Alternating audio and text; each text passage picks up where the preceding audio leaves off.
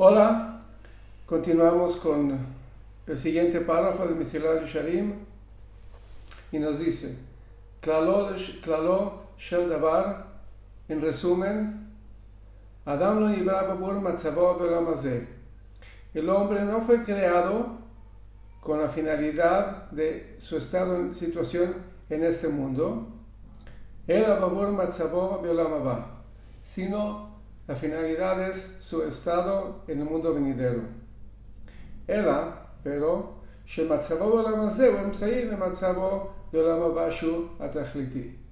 la situación en este mundo, como él explicó anteriormente, es el medio, es el camino a través del cual la persona alcanza el fin que es su situación en el mundo venidero.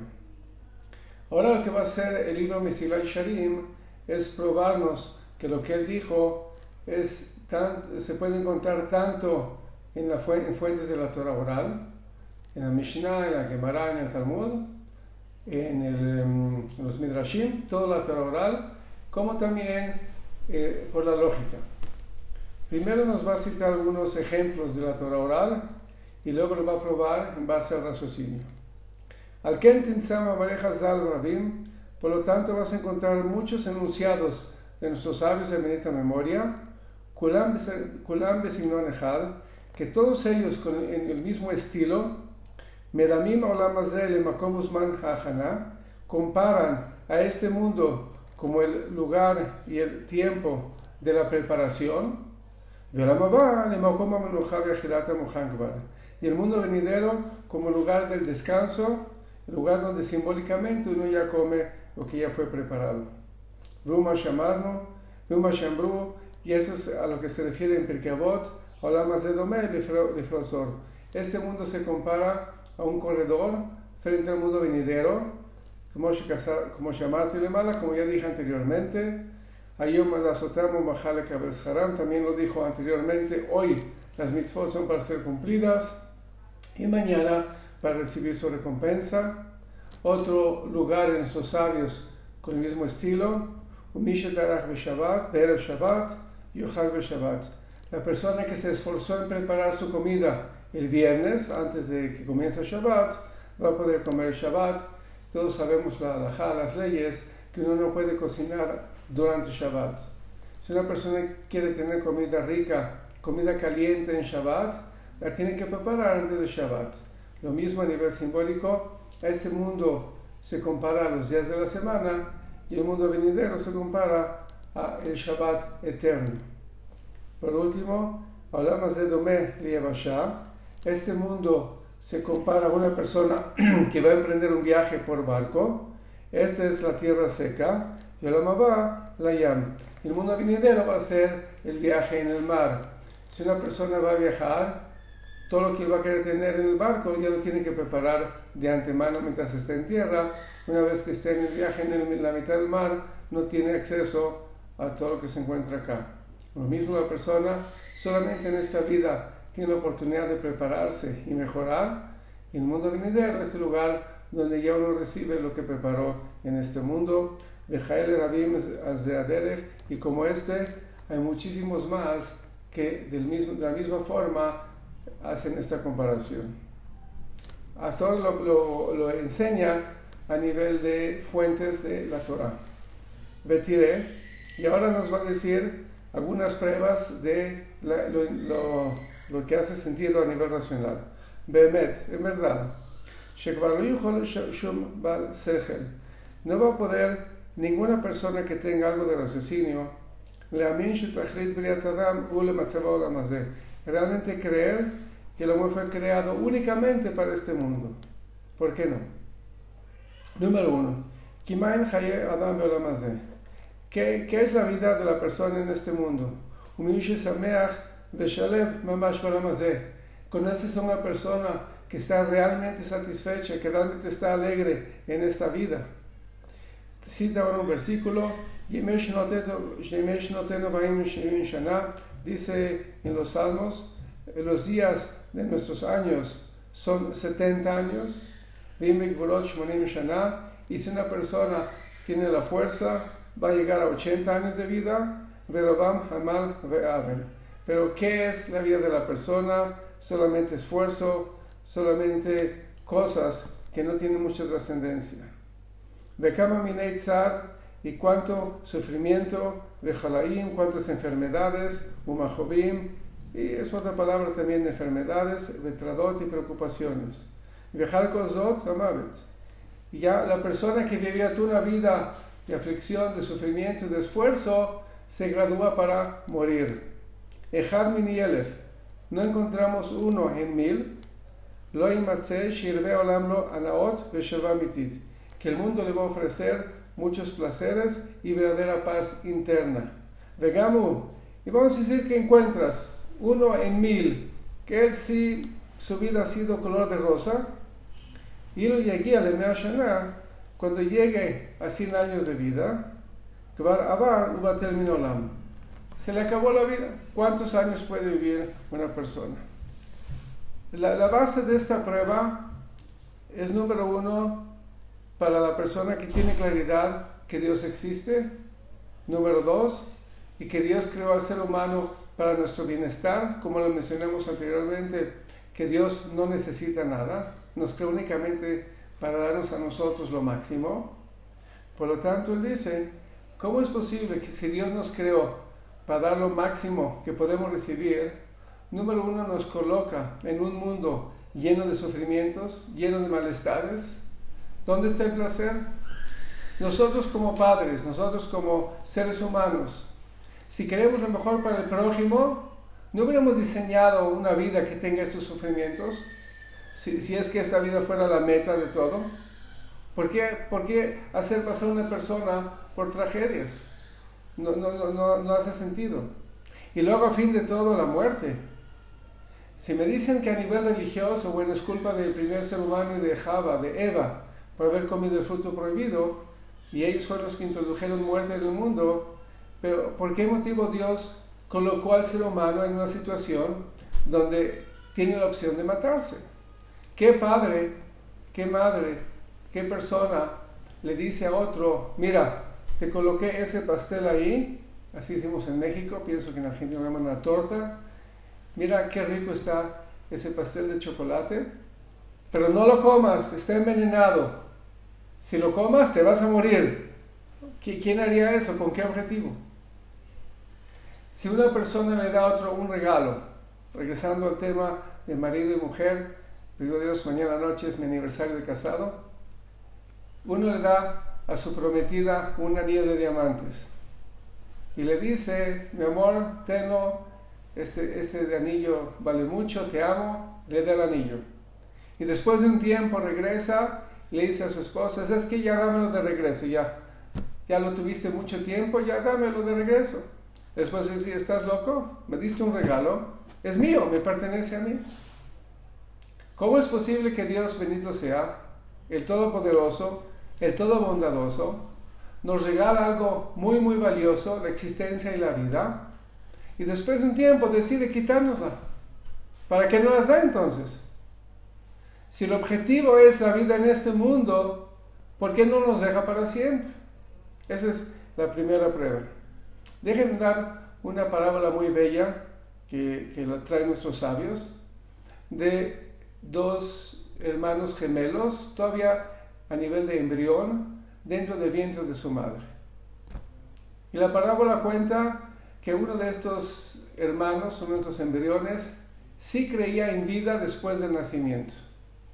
O sea, él sabía, de alguna forma, era muy inteligente o tenía pruebas, que después de nueve meses que un embrión está dentro del útero, el ser humano nace, sale del útero de la mamá y entra en una dimensión totalmente desconocida para quien está dentro del útero.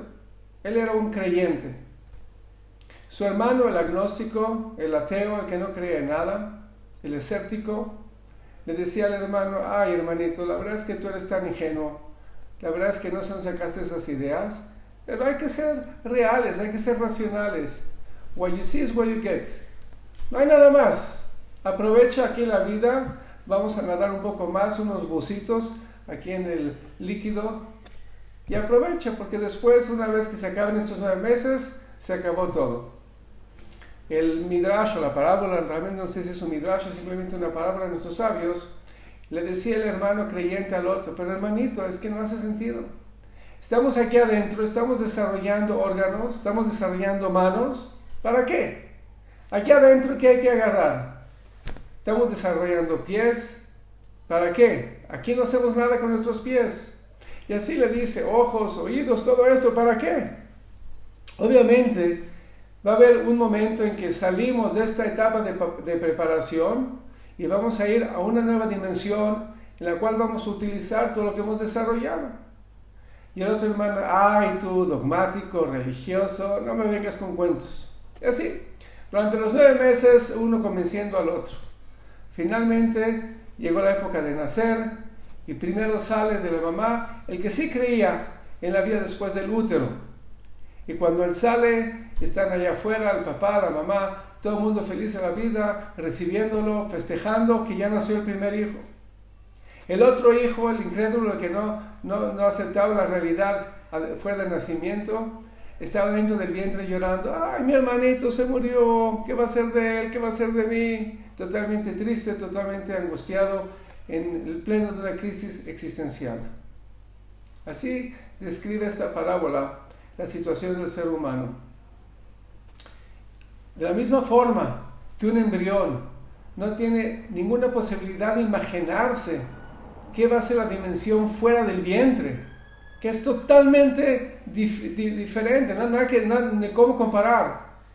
La única cosa que él puede saber, como lo describe esta parábola, que lo que él está desarrollando es para ser utilizado una vez que salga de esa situación y entre en una nueva situación donde va a necesitar todo lo que él desarrolló. Y sabemos que sería muy trágico, o es muy trágico cuando un bebé en el, a nivel de embrión no desarrolla alguna parte de su cuerpo y ya nace con esa handicap, con esa imperfección, así se queda para el resto de su vida en este mundo.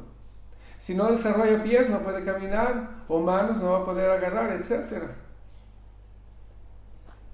Así dicen nuestros sabios, esta vida de 70, 80, 120 años de vida es exactamente lo mismo. Déjenme decirle algo muy interesante. En hebreo, el hebreo se llama Lashon HaKodesh, el lenguaje sagrado. Porque a diferencia de otros idiomas, o de cualquier idioma, ya sea español, inglés o francés, donde las palabras son simplemente son aleatorias y simplemente connotan algo, pero no tienen una real, conexión con lo que están describiendo.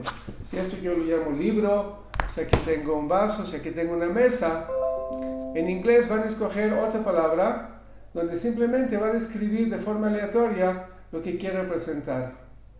El hebreo es llamado Lashon Kodesh, el lenguaje sagrado, porque en el Lashon Kodesh la palabra describe el objeto. Es más semejante a la química, donde el agua se llama H2O, que llama más allá de simplemente eh, asociación de una palabra agua, water, o en otro idioma con el, con el líquido. H2O en química por lo menos nos dice cómo está la constitución del líquido que es agua. Lo mismo es el Lashon Kodesh. Hay dos palabras en hebreo que se llaman igual, pero aparentemente describen cosas nada que ver una con la otra. La, primera, eh, la palabra es kever. Kever significa tumba donde una persona es enterrada, el kever. Pero lo interesante que también en el lenguaje de nuestros sabios, en la Mishnah y en, el Talmud, la palabra kever se utiliza para la apertura del útero de la señora, de la mujer. ¿Cuál es la conexión? Y de nuevo, regresando al concepto de que en hebreo no hay homónimos simplemente inventados, como en otros idiomas, ¿cómo a nivel profundo dos cosas que no tienen ninguna conexión tienen la misma palabra. Eh, de nuevo, donde se entierra la persona, tumba, y la, parte inferior, la, apertura del útero de la mujer. ¿Cuál es la conexión? Pero en esta comparación ya nos queda claro que las dos son una puerta de trascendencia, de salir de una dimensión a otra dimensión a través del kever del útero, el bebé cambia de sus nueve meses de estar en el útero a comenzar a vivir en este mundo que conocemos. Y luego cuando la persona fallece, lo entierran en el kever, en la tumba, que la tumba es de nuevo en la puerta de salida de este mundo y va a ser la entrada a una nueva dimensión. Y de la misma forma como en el ejemplo, el embrión está construyendo sus órganos y es muy muy importante, muy fundamental que termine de construir y de mm, desarrollar correctamente cada órgano de su cuerpo. Lo mismo son estos 70, 80, 120 años que Dios nos regala en este mundo para transformar y para construir nuestros órganos espirituales, para que cuando se termine la vida, que simplemente significa salir de esta dimensión y entrar a una nueva dimensión, que inicialmente va a ser el, mundo de las almas, pero finalmente y eternamente va a ser el mundo venidero, podamos haber desarrollado lo que necesitamos. Explica el mismo Rabbi Moshe Lutzato en el libro de Hashem que eso nos enseña la importancia de trabajar en vida en nuestra persona, en todos los niveles. Porque nuestra conexión entre nuestra alma y nuestro cuerpo va a ser eterna. Y todo lo que no hayamos corregido en esta vida se va a quedar así para la vida eterna. Por eso es muy importante que trabajemos en todas las áreas, como va a seguir explicando en este libro.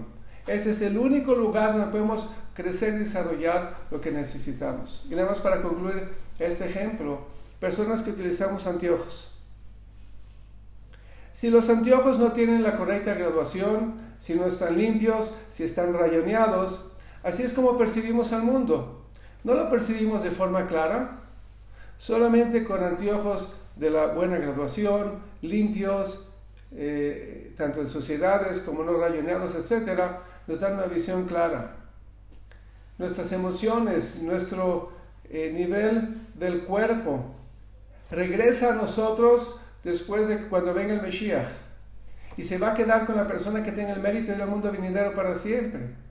Pero cualquier área interna que la persona no mejore, cualquier aspecto interno que la persona no construya, no lo va a tener en el mundo venidero. Y es, y es algo realmente a tomarlo en cuenta de forma seria. No hay regalos en el mundo venidero. El mundo venidero es lo que uno construye, lo que uno trabaja, lo que uno mejora, va a ser parte de él. Y lo que no haya construido mejorado no lo va a tener. Por lo tanto, nos dice tanto allá en el Dere Hashem, en el camino de Dios, como en este Mistiray Shalim, hay que tomar en serio la vida. En esta situación, regresando que estamos en cuarentena, en esta situación del virus que está atacando tan trágicamente a la humanidad, ese es el momento en el que tenemos que reflexionar que Dios bendito sea nos está llamando la atención. Que no perdamos la vida, que no perdamos los nueve meses de preparación sin haber desarrollado nuestra alma. Que no nos distraigamos en todo lo que el mundo hoy en día distrae. Que tomemos la vida en serio y hagamos lo que tenemos que hacer para nuestro bienestar y para el bienestar del prójimo. Que verdad Hashem, Dios nos dé la fuerza, nos dé la claridad, que nos guíe a tomar la vida de forma seria y que podamos aprovechar cada momento y cada día de nuestra vida en construir a nuestras personas.